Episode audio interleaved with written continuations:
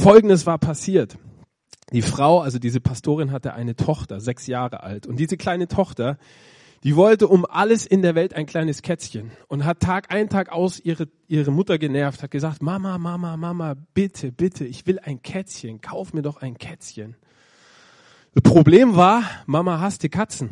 Ich weiß nicht genau, war es das Fell, was sie in der Nase juckte, waren es die Krallen, was auch immer, die mochte keine Katzen. Tag ein, Tag aus ging das so, Mama, Mama, bitte, bitte, gib mir ein Kätzchen. Und eines Tages wusste Mama sich keinen Ausweg mehr und hat, äh, hatte so ein, so ein klärendes Gespräch mit ihrer Tochter und sagt, mein liebes Kind, es gibt eine einzige Möglichkeit, wie du jemals zu einem Kätzchen kommst. Und das wäre, dass die Katze vom Himmel fällt. Aber du kannst, kannst ja mal beten, kannst ja mal versuchen. So, das Mädel, aufgewachsen im christlichen Elternhaus, denkt sich, ja, mach ich. Kniet sich nieder auf den Rasen im Garten und betet und sagt, lieber Gott, lieber Gott, du weißt, ich will ein Kätzchen, du weißt, ich will ein Kätzchen, schenk mir ein Kätzchen. Die hat das Gebet noch nicht ausgesprochen, fällt vom Himmel eine Katze in ihre Arme. Die Pastorin war mit ihrer Theologie völlig am Ende. Die wusste sich überhaupt nicht zu erklären, wie das denn jetzt irgendwie zustande hätte kommen sollen. Folgendes war dann passiert. Nach die, klar, jetzt hatte sie eine Katze, jetzt hatte sie das versprochen, war ja auch Pastorin, darfst ja nicht lügen, ne? Was soll denn deine Tochter von dir halten, wenn du jetzt irgendwie sagst, ja nö, die Katze, die packen wir jetzt ins Tierheim, ne? So, jetzt muss das Vieh natürlich irgendwas fressen. Also geht sie zwei Tage drauf in den Supermarkt. Ja? Läuft in den Supermarkt, geht da ans Regal, holt sich einen kompletten Karton Katzenfutter. Zack, rein in den Wagen. Sie läuft da durch den Gang und trifft ein Gemeindemitglied, was vier Häuser weiter die Straße runter wohnt und darüber hinaus wusste, dass sie keine Katzen mag. Dann hatten die beiden ein klärendes Gespräch. Die, die Frau sagt, ja, wieso kaufst du jetzt einen Karton Katzenfutter? Du magst doch gar keine Katzen. Die sagt, du wirst es nicht glauben, was mir passiert ist.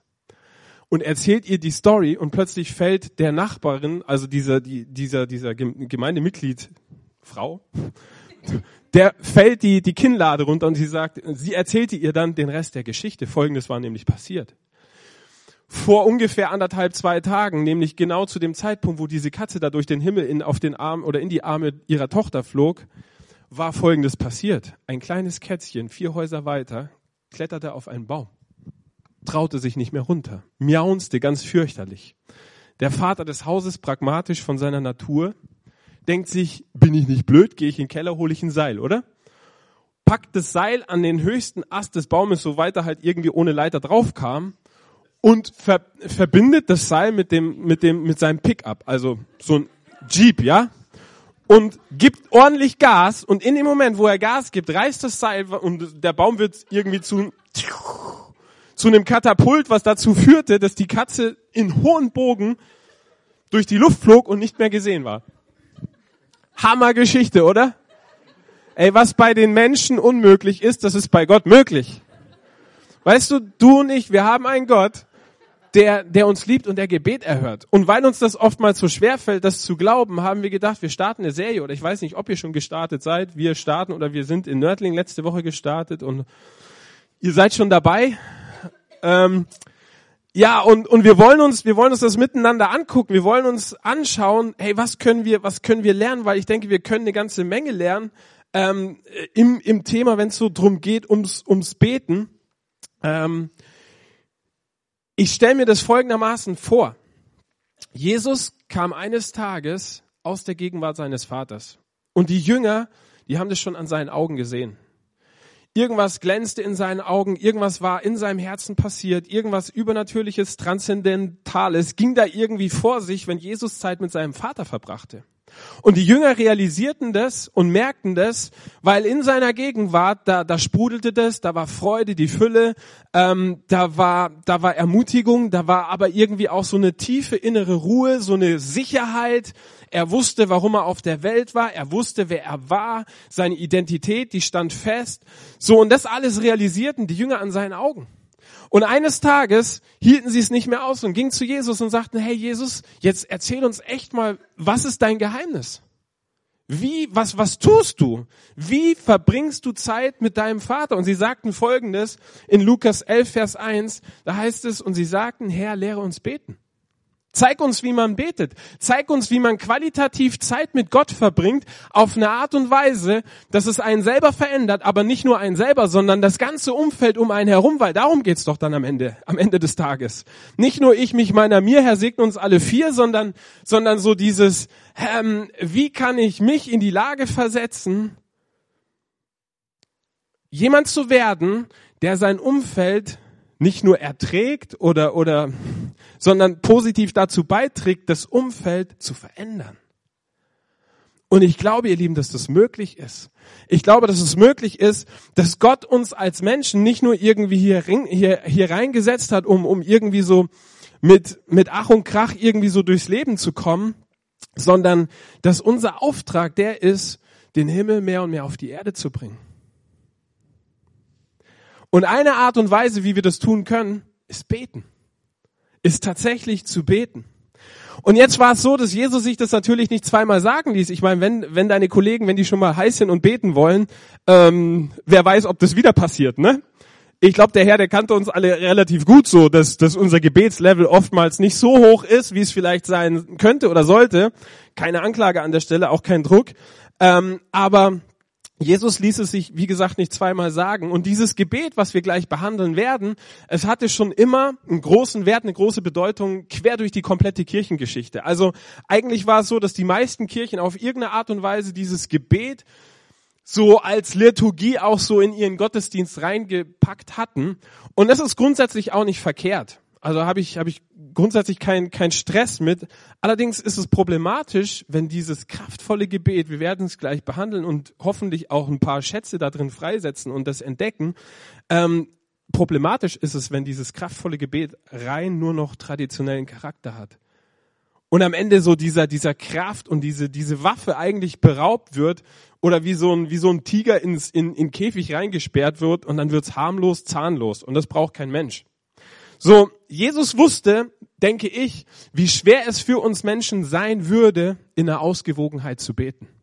Er wusste, dass wenn er uns nicht lehren würde, wie man das tut, wie man ausgewogen und gut beten kann, dass wir in, in unterschiedliche Fallen hineintappen können.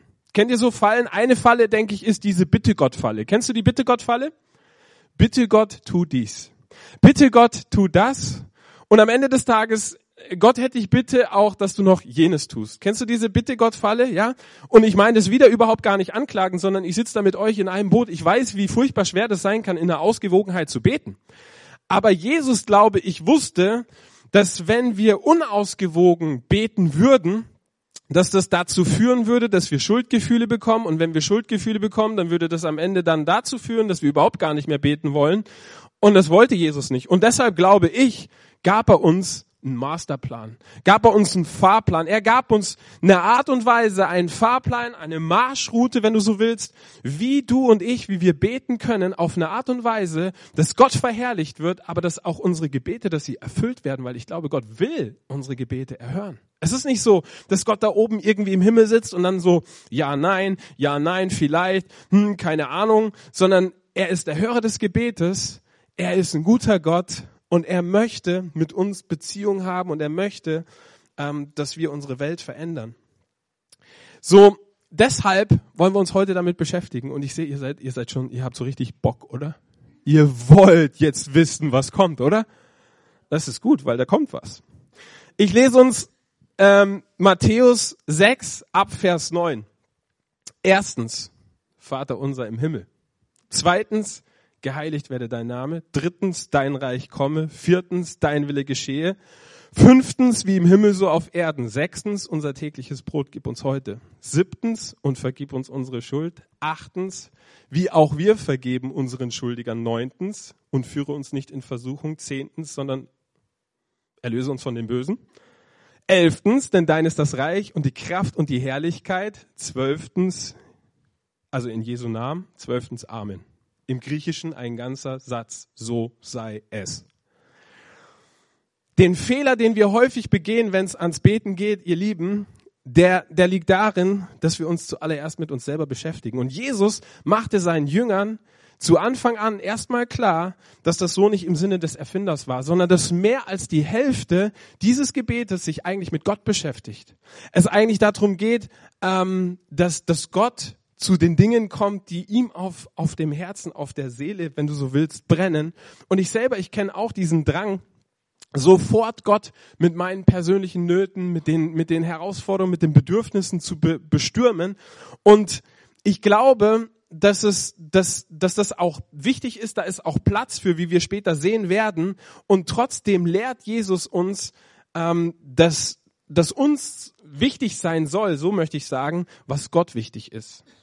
Jesus möchte oder hat seine Jünger darin trainiert und sagt, Leute, ihr seid gesegnet, wenn euer Herz ähm, das entdeckt, was der Vater auf dem Herzen habt und wenn ihr in, in Übereinstimmung damit kommt.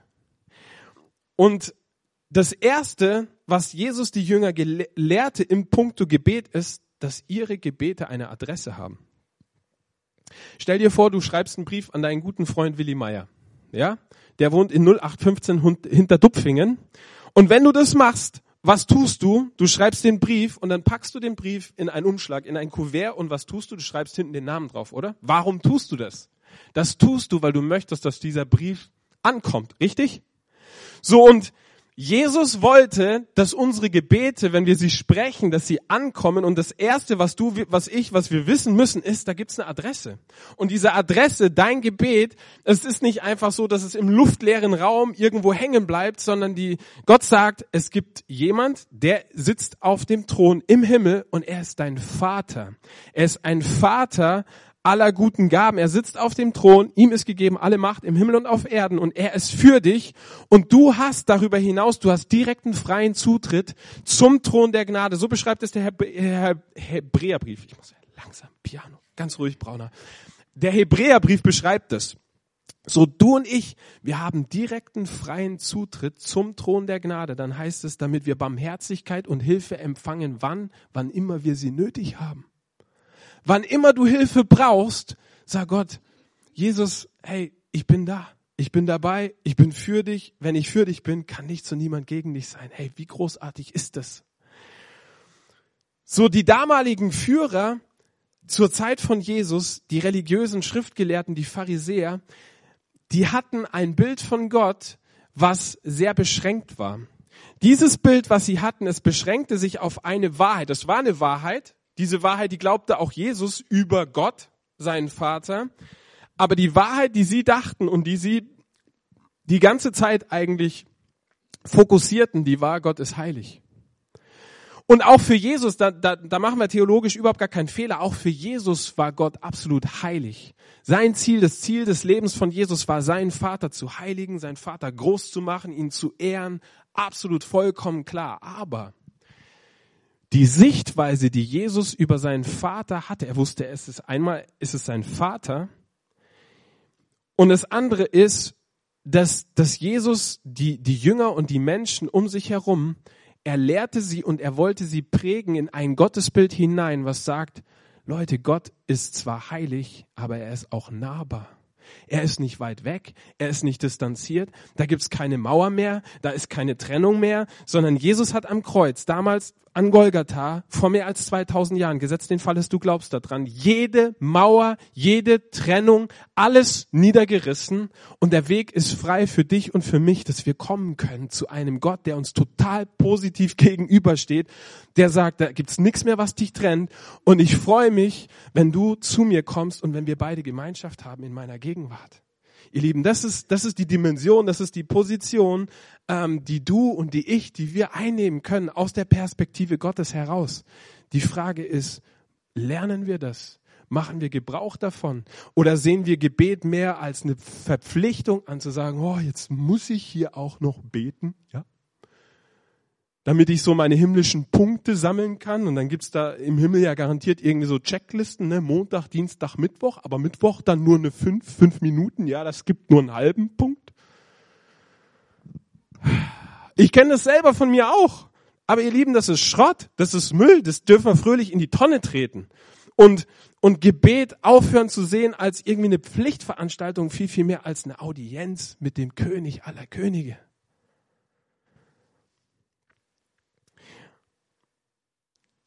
Dann ist da noch dieses kleine, aber feine Wort unser. Und wisst ihr, wofür unser steht? Für Gemeinschaft. Unser steht dafür, dass dein Gott auch mein Gott ist. Das bedeutet, dass es wichtig ist, dass du und ich, dass wir kein Beef haben. Dass wir keinen Streit haben, dass wir keinen Stress haben, dass wir einander lieben, dass wir einander wertschätzen, dass wir einander ehren. Warum? Weil Gott daran Freude hat. Weil Gott sagt, hey Leute, ähm, ich möchte, dass ihr untereinander, miteinander liebevoll umgeht.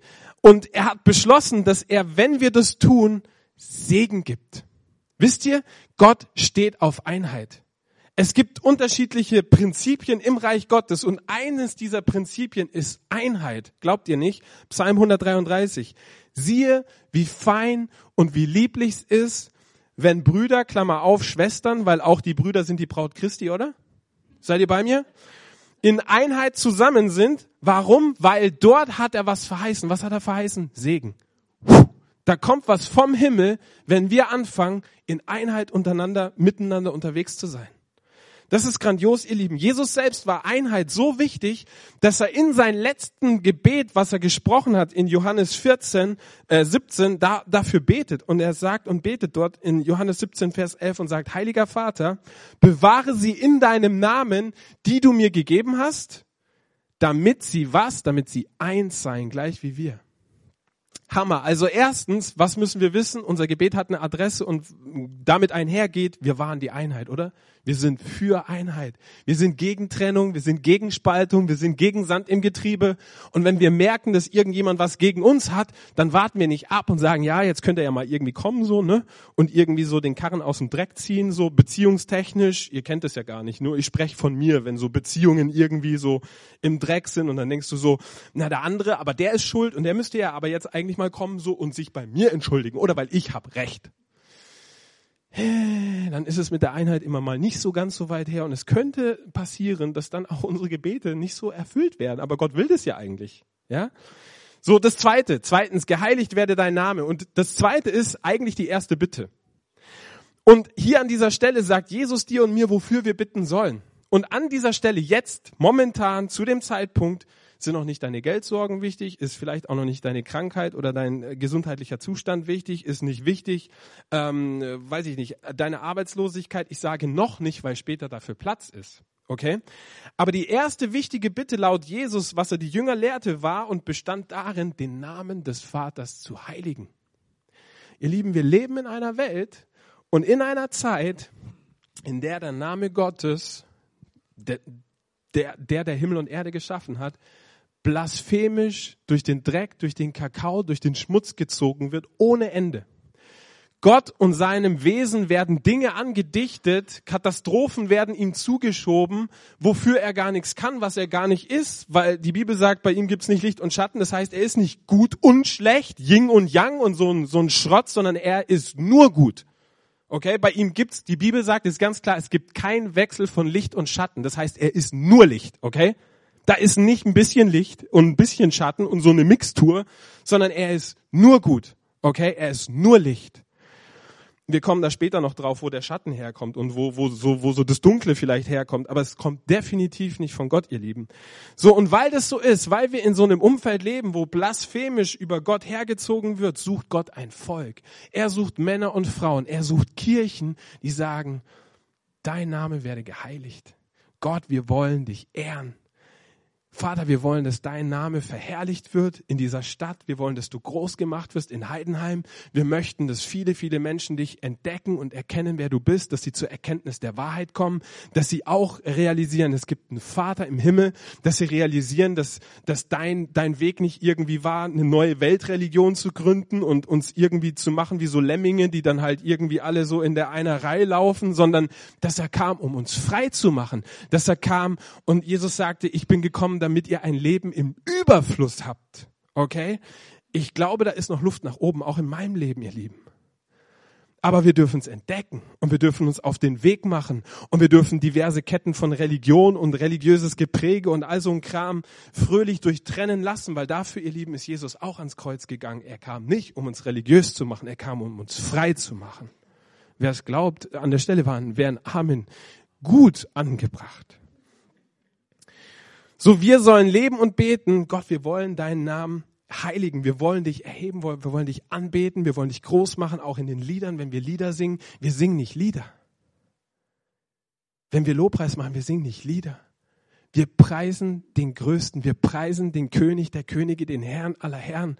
Und das darf man, das darf man fröhlich tun, das darf man lautstark tun, da darf man ähm, springen, tanzen, jubeln. Lest mal die Psalmen, ihr Lieben. Das, das sind wir ganz schön weit von entfernt von dem, was da eigentlich das Original war. Wohl dem Volk, das den Jubelruf Gottes kennt. So, das ist also die Gesinnung, mit der wir starten. Zuallererst beten wir Gott an, wir verherrlichen seinen Namen. Und wenn wir das tun, tun wir eigentlich das, was im Himmel stattfindet. Wisst ihr, weil im Himmel, da ist 24 Stunden, sieben Tage die Woche Anbetung. Und wenn du das mal möchtest, heute Nachmittag, wenn du irgendwie Kaffee trinkst oder dir langweilig ist, geh mal in Jesaja 6. Jesaja, das Buch Jesaja, Kapitel 6 und liest dir da durch, wie das beschrieben wird. Da wird der Prophet Jesaja in den, in den Himmel versetzt und er beschreibt, was er dort sieht. Und was er sah, waren drei Flügel, das habe ich schon beim letzten Mal, dieses Flügelig, Flügel, Engel mit dreimal zwei Paar Flügeln. Haha, das war gut.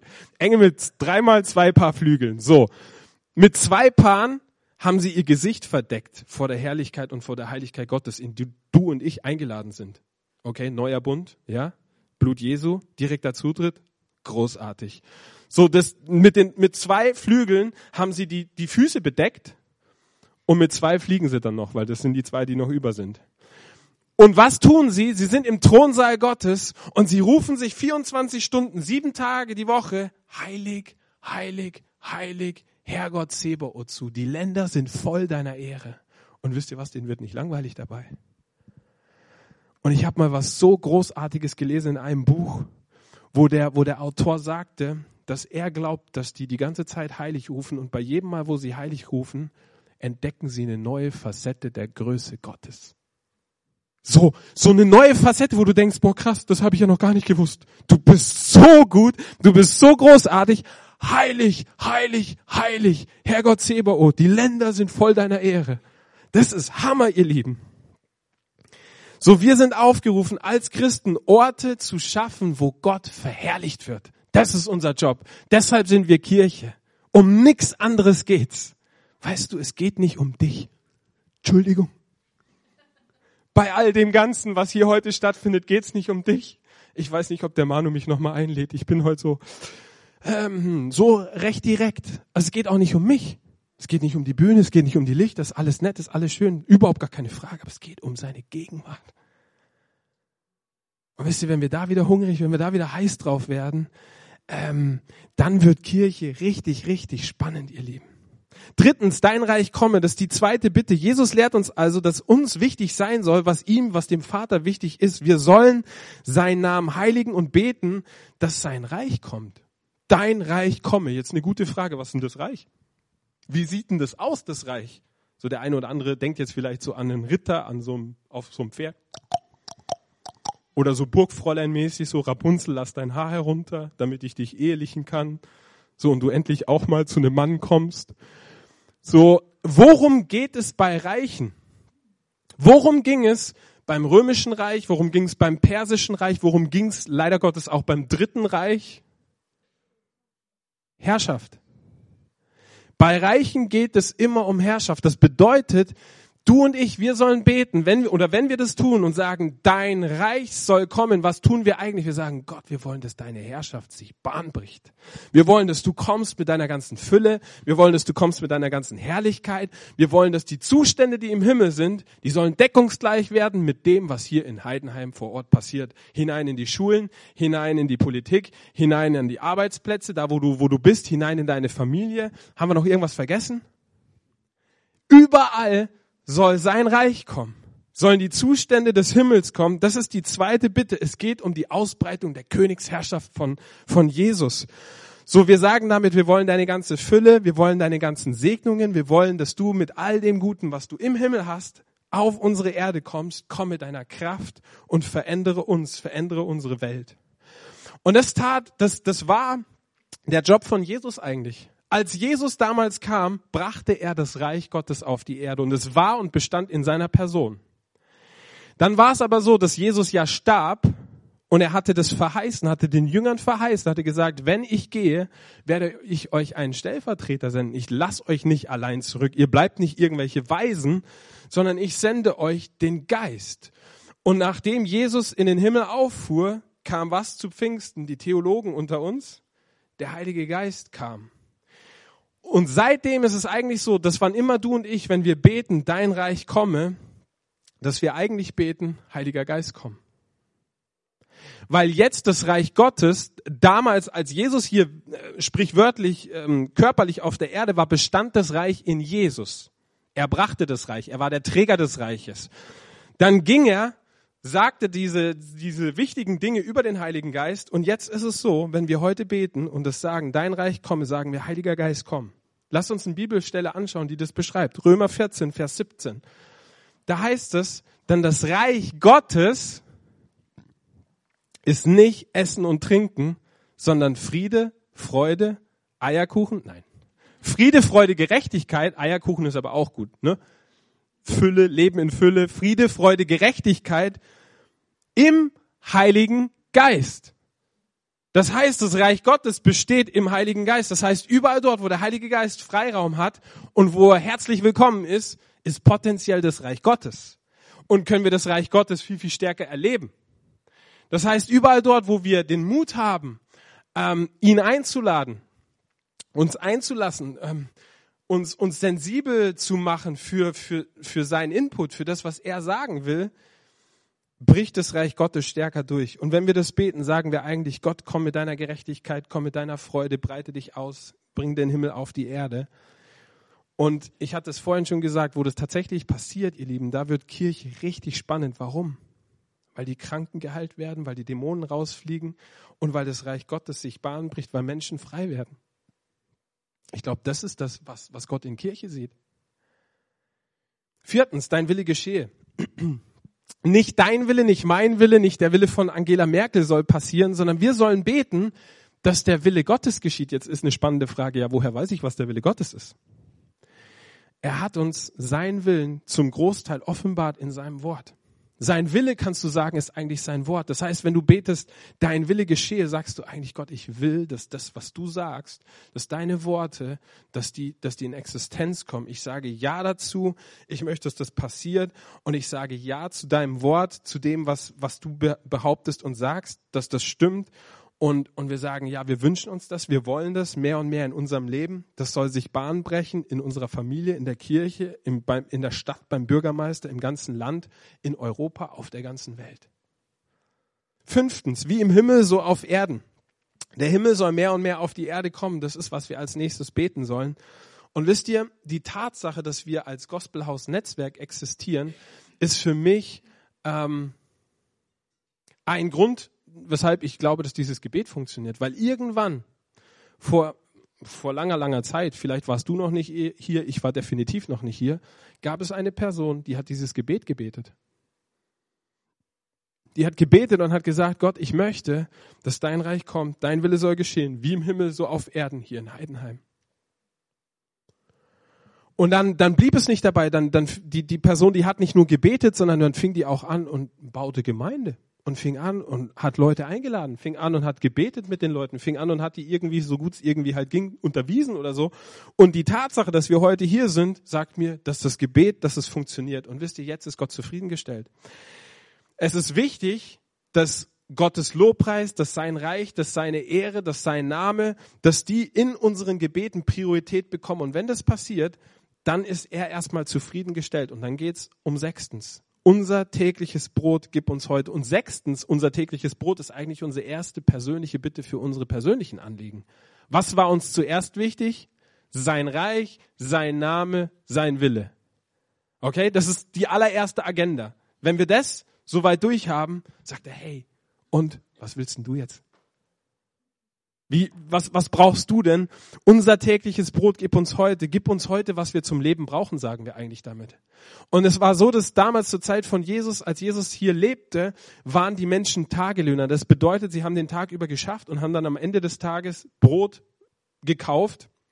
So, und wenn wir dann, wenn wir beten, unser tägliches Brot gib uns heute, dann sagen wir, Gott, ich brauche deine Versorgung. finanzieller Art. Ich brauche einen vollen Kühlschrank, Brot, Käse, Wurst, Steaks. Halleluja. Wenn du Glauben für Steaks hast. So, ähm, wir brauchen das im Natürlichen, aber wenn wir das beten, unser tägliches Brot gib uns heute, dann lasst uns nicht den geistlichen Aspekt vernachlässigen. Weil, was hat denn Jesus gesagt? Er sagte, dass, als er damals in der Wüste gewesen ist, der Mensch lebt nicht von was? Vom Brot allein, sondern von jedem Wort, was aus dem Mund Gottes ausgeht, was wiederum bedeutet, dass das Wort, dass die Bibel geistliche Speise ist. Das bedeutet, wenn du betest, mein tägliches Brot gib mir heute, dann tust du das und betest Gott, ich brauch's im Natürlichen für meinen Bauch, für meinen Magen, ja, alle schon gefrühstückt? Wer ist am Fasten so? Ja, die Männer, wenn du, wenn 12 Uhr Mittag ist, du merkst es, wenn dein Magen knurrt, ja? Und eine Frau merkt es dann auch, weil dann wirst du grantig, dann wirst du böse und dann schiebt sie dir schnell irgendwie so einen Snickers rein und sagt, Schatz, jetzt, ne?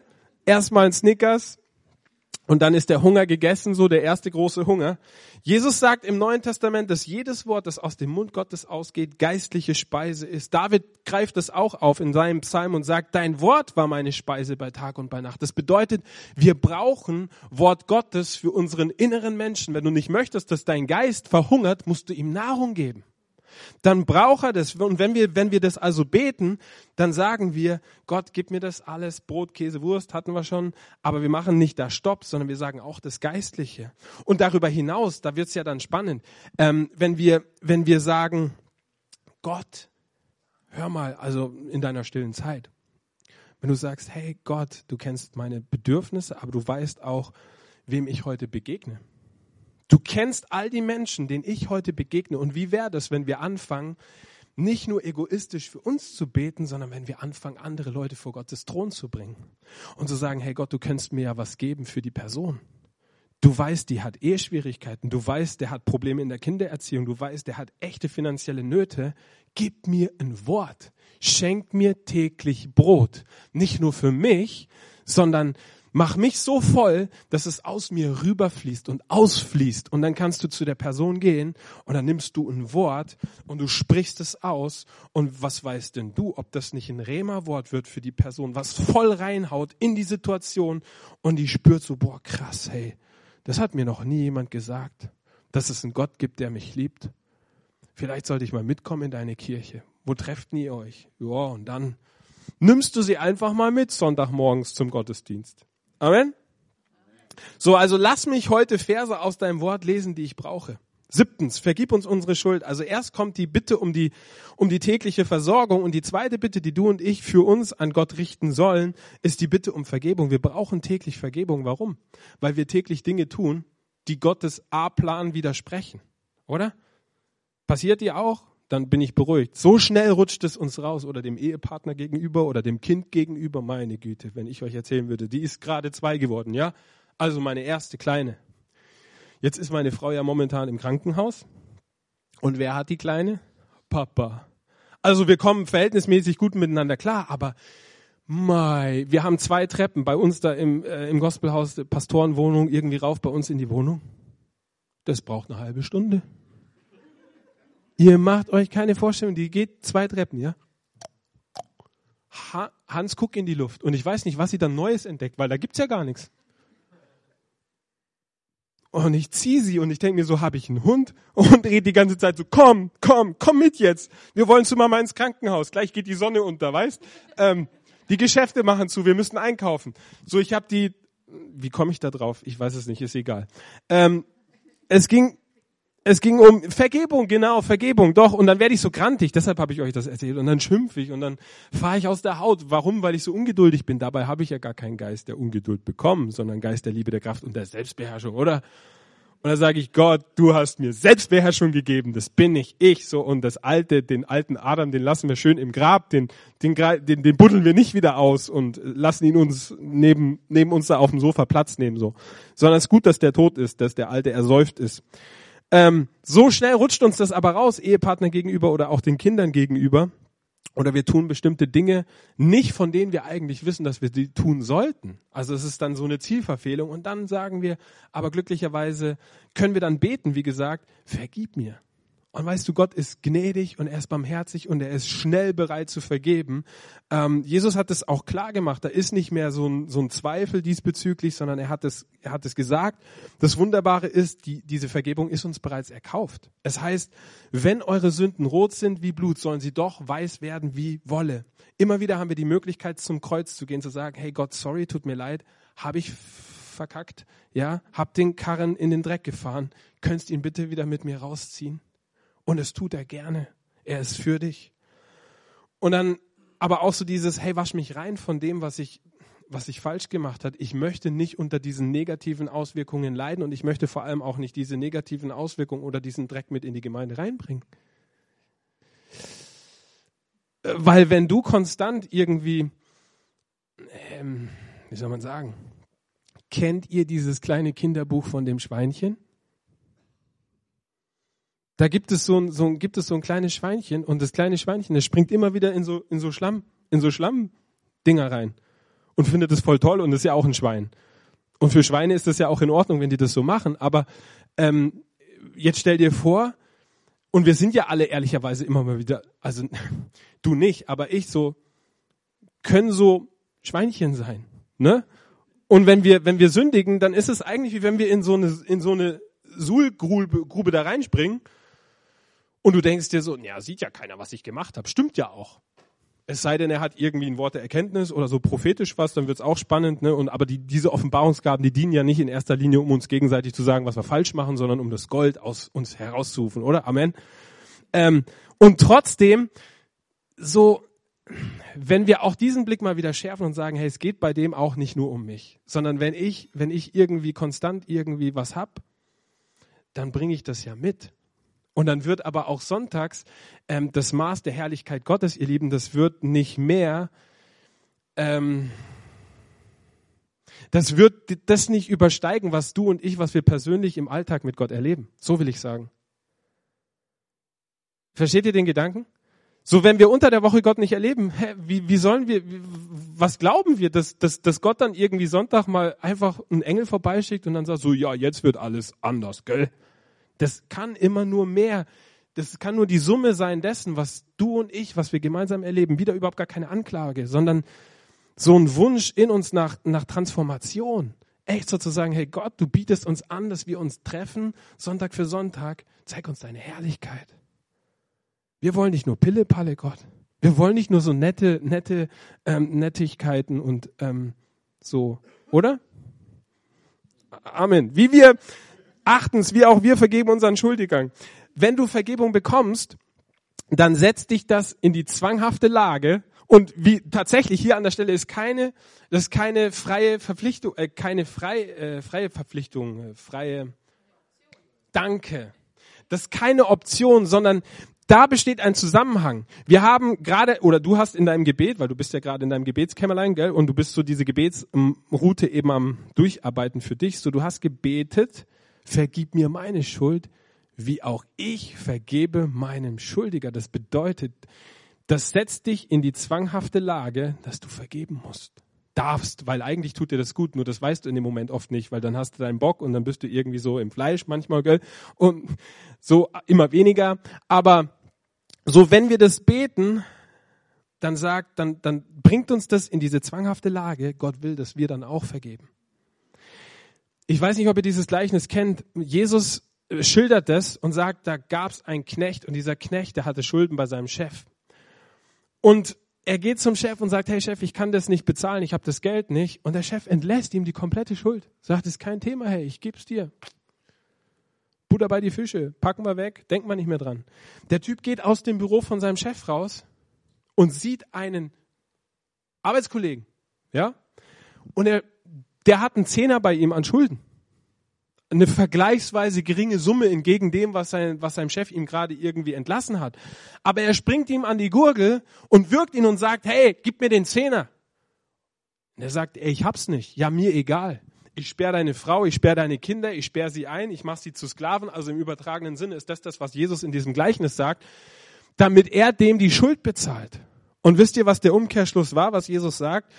Dass durch Unvergebenheit du und ich, wir verlassen den Schutzraum Gottes. Es gibt einen Schutzraum Gottes und in dem sollen wir uns aufhalten und dem sind wir, wenn wir Vergebung, ein Lebensstil der Vergebung leben, wenn wir nicht Bitterkeit haben, wenn wir nicht Wut zulassen, dauerhaft. Natürlich werden wir alle irgendwas heißt natürlich, es wird immer weniger, ne?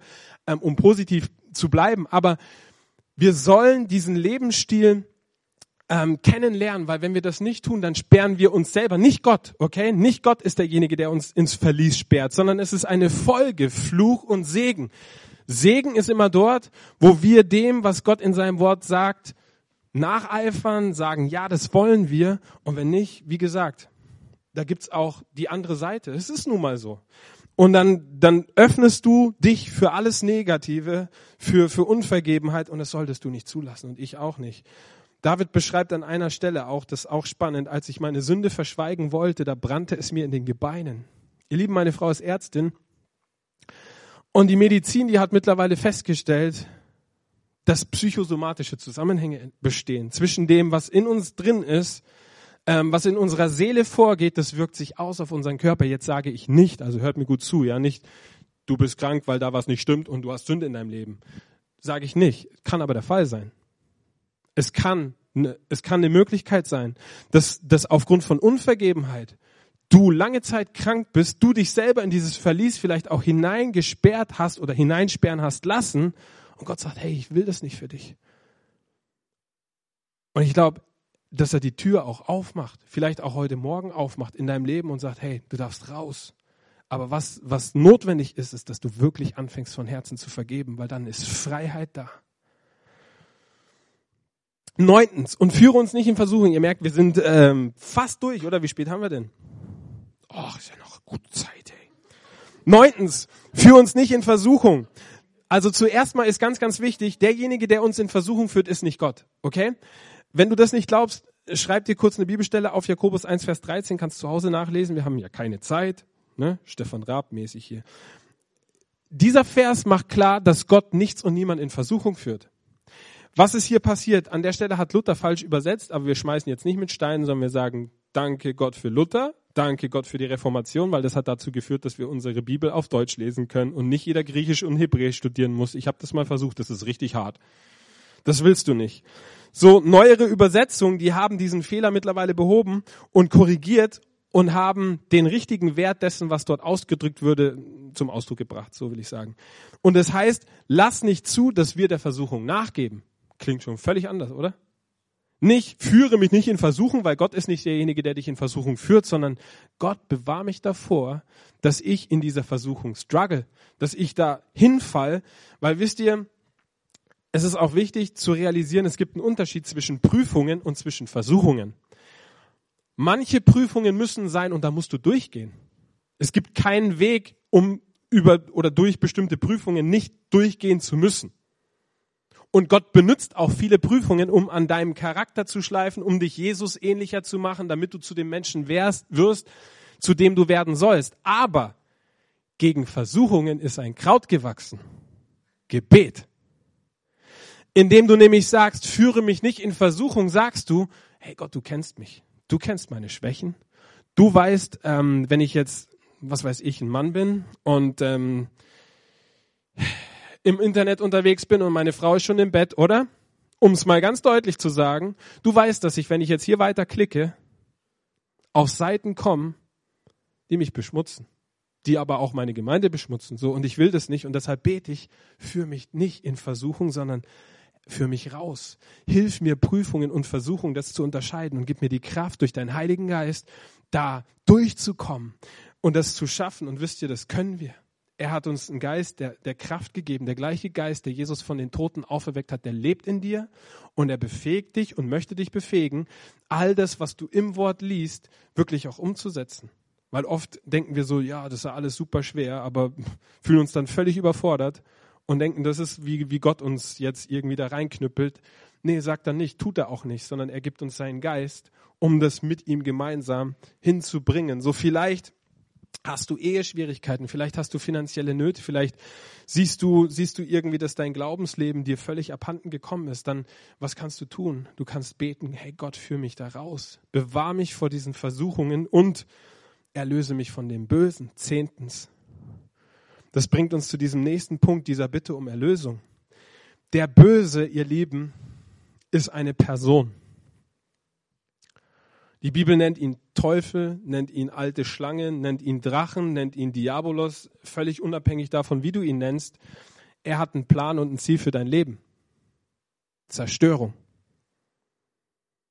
Jesus hat ganz klar gesagt, der Feind kommt, um was zu tun. Rauben, schlachten, stehlen, zerstören. Das ist sein Ziel für dein Leben. Und wenn du, wenn du betest, führe mich nicht in Versuchung, erlöse mich von dem Bösen, dann übst du Autorität und Herrschaft aus, die Gott dir gegeben hat. Okay? Er hat Interesse an deinem Untergang. Also der Feind möchte, dass dein Leben zerstört wird und dass es untergeht. Und Jesus kannte diese Dynamik und die Realität des geistlichen Kampfes. Und deshalb hat er es ins Vaterunser mit aufgenommen, damit wir es realisieren und nicht irgendwie unwissend sind diesbezüglich, sondern richtig reagieren. Und wie reagieren wir richtig? Indem wir Autorität ausüben und indem wir auch wissen, dir und mir, du hast Vollmacht bekommen, auf Schlangen und auf Skorpione zu treten und über alle Gewalt des Feindes und nichts wird dir schaden. Das steht im Wort Gottes.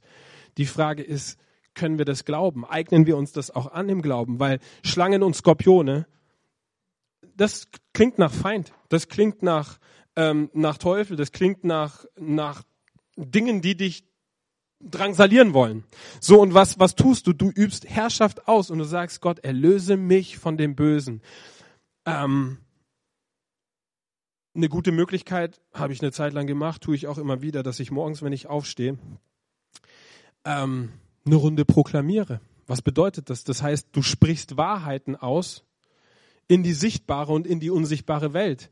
Weil es gibt für dich eigentlich auch für jeden anderen Menschen, aber völlig unabhängig davon, ob du gläubig oder nicht gläubig bist, es gibt keinen neutralen Boden.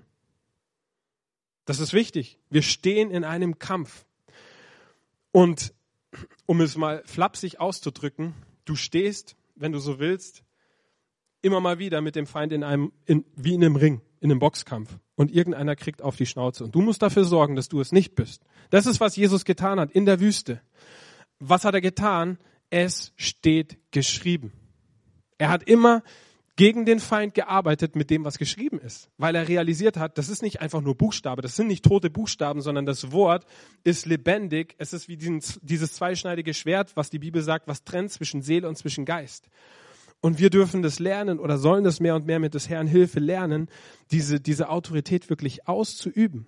Und dann zu sagen, hey, jedes Missgeschick, jede Attacke, jedes Unglück, jede Tragödie, die sich gegen mich, gegen meine Familie, gegen meine Kinder, gegen meine Arbeitsstelle, gegen meine Finanzen oder sonstiges richten, das weicht jetzt von mir in Jesu Namen, nicht in deinem Namen, weil in deinem Namen hast du überhaupt nichts.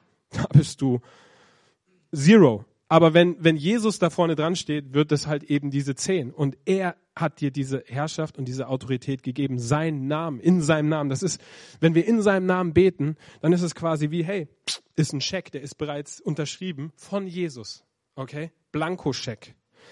Also nimm Autorität über zerstörerische Pläne des Feindes, dazu zählen Depression, Krankheit, ähm, Not, Ängste. Jesus vermittelt uns Gott als ein Vater, der uns erlösen kann, der uns erlösen möchte, und zwar von allem Bösen in jeder Form. Amen. Elftens, wir sind in der Zielgerade, denn dein ist das Reich und die Kraft und die Herrlichkeit in Ewigkeit. Das Vater unser, das endet, wie es eigentlich anfängt. Wie fing es an? Mit Verherrlichung und mit, dem, mit der Anbetung des Namens Gottes.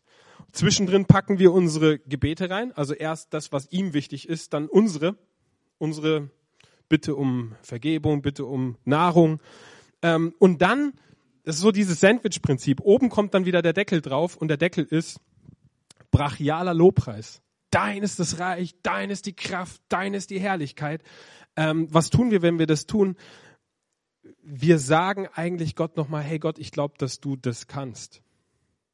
Ich glaube, dass du in der Lage bist, all dessen, was ich benötige, all das, was ich jetzt vielleicht auch gebetet habe, alles, was in Übereinstimmung mit deinem Willen ist, weil glücklicherweise erhört er nicht jedes deiner Gebete, weil deine und meine Gebete sind teilweise ganz schön blöd. Amen.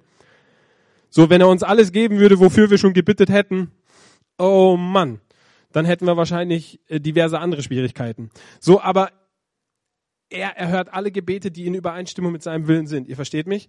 So, du sagst, du lässt mich alles empfangen, was ich gebetet habe und du sorgst dafür, Gott, dass das in meinem Leben in Existenz kommt. Du sagst, dein ist das Reich, dein ist die Kraft und du erinnerst dich selber nochmal daran, mit wem du eigentlich redest. Weil manchmal kommen wir dann in so einen Dämmerschlaf, vor allem wenn es morgens ist, ne? Morgens 5.30 Uhr, stille Zeit. Amen. Du bist noch völlig müde. Kaffee gab's noch nicht, weil nebenan die Frau schläft und die Maschine ist laut, ne? Dann gehst du richtig hart so durch die Zeit. Und dann dämmerst du immer mal wieder weg. Und dann erinnert der Herr dich aber, dein, hey, dein ist das Reich Gott, dein ist die Kraft, dein ist die Herrlichkeit. Wir gehen jetzt in einen großartigen Tag in Jesu Namen. Amen. Amen, so sei es. Im Griechischen zwölftens, so wird's laufen und nicht anders. Das ist so der Abschlusssatz. So wird es laufen. Der Luca, komm mal zu mir. Leg uns einen melodischen Klangteppich. Und das ist halt, das ist wiederum nichts, ähm, ne? Hier, wer, Elia war's. Bringt mir einen Hafenspieler. Elia wusste auch um die Gegenwart Gottes. Und er wusste, wenn sie nicht da ist, dann kann ich sie anzapfen. Ich glaube, das war der Grund, warum er damals gesagt hat, bringt mir einen Hafenspieler. Der hatte genauso wie wir, der, der war auch nicht anders. Der Körper, Seele, Geist, ne? Vielleicht war seine Seele an dem Tag irgendwie stärker, deshalb hat er sich gesagt, ich brauche ein bisschen mehr Spirit. Und hat sich einen Hafenspieler geholt. Sollen wir aufstehen zum Schluss? Und ich würde gerne beten, dass wir so beten. Dass, dass Gott uns Gnade gibt, dass wir anfangen, mehr und mehr so zu beten. Und ich würde gerne auch beten gegen Gebetslosigkeit, auch in meinem eigenen Leben. Und, aber auch gleichzeitig beten dafür, dass wir das jetzt nicht wiederum als Druck empfinden. Weil das geht uns ganz oft so, oder? Wir sitzen dann in der Predigt und wir denken so, ja, stimmt, könnte auch mal wieder mehr beten, könnte auch mal wieder mehr ins Opferkörble reinschmeißen, je nachdem, was jetzt halt in der Predigt war. Und dann, dann versuchen wir das so aus eigener Kraft heraus irgendwie ähm, mit der Brechstange umzusetzen. Und ihr Lieben, das ist nicht, wie wir verändert werden, oder? Wie heißt es? Nicht durch Herr, nicht durch Kraft, sondern durch meinen Geist. Da geschieht die wirkliche nachhaltige Veränderung. Und dafür würde ich gerne beten. Jesus, ich danke dir so sehr, dass du hier bist. Heiliger Geist, ich danke dir, dass du vor allem auch hier bist. Ich danke dir für dein Wort. Ich danke dir, Herr, dass dein Wort unseres Fußes Leuchte ist, dass es ein Licht auf unserem Weg sein will. Und gerade jetzt, Gott, möchte ich jeden Einzelnen, der hier ist, wirklich segnen. Vater, ich danke dir, dass du vom Himmel her hörst. Ich danke dir, Gott, dass du eine, eine ganz neue Sehnsucht danach ausgießt, heute Morgen hier in Heidenheim für jeden Einzelnen von uns, dich neu zu suchen. Gott, ich setze so einen neuen Hunger nach deiner Gegenwart frei. Nicht nach, nach Regelwerk, nicht nach irgendwelchen Gebetslisten, aber wenn dir das hilft, ist das auch in Ordnung. Aber vor allem so diese, diese Freiheit der Kinder Gottes im Gebet, dass wir das neu für uns entdecken. Diese Schönheit bei dir zu sein. Auch diese Schönheit einfach deine Gegenwart zu genießen. Vater, ich danke dir, dass dein Geist uns da neu hineinführt, dass du Gesetzlichkeit vertreibst, dass du ähm, ja, ich habe wie, wie so ein Bild gerade von so einem Zimmer und in diesem Zimmer ist ziemlich stickige Luft. Dieses Zimmer, das wurde, das wurde schon, schon längere Zeit nicht mehr wirklich gelüftet. Und wahrscheinlich kennt ihr das aus, aus so diversen Zimmern, die vielleicht nicht so regelmäßig benutzt werden zu Hause. Da sammelt sich dann irgendwie so ein komischer Geruch an.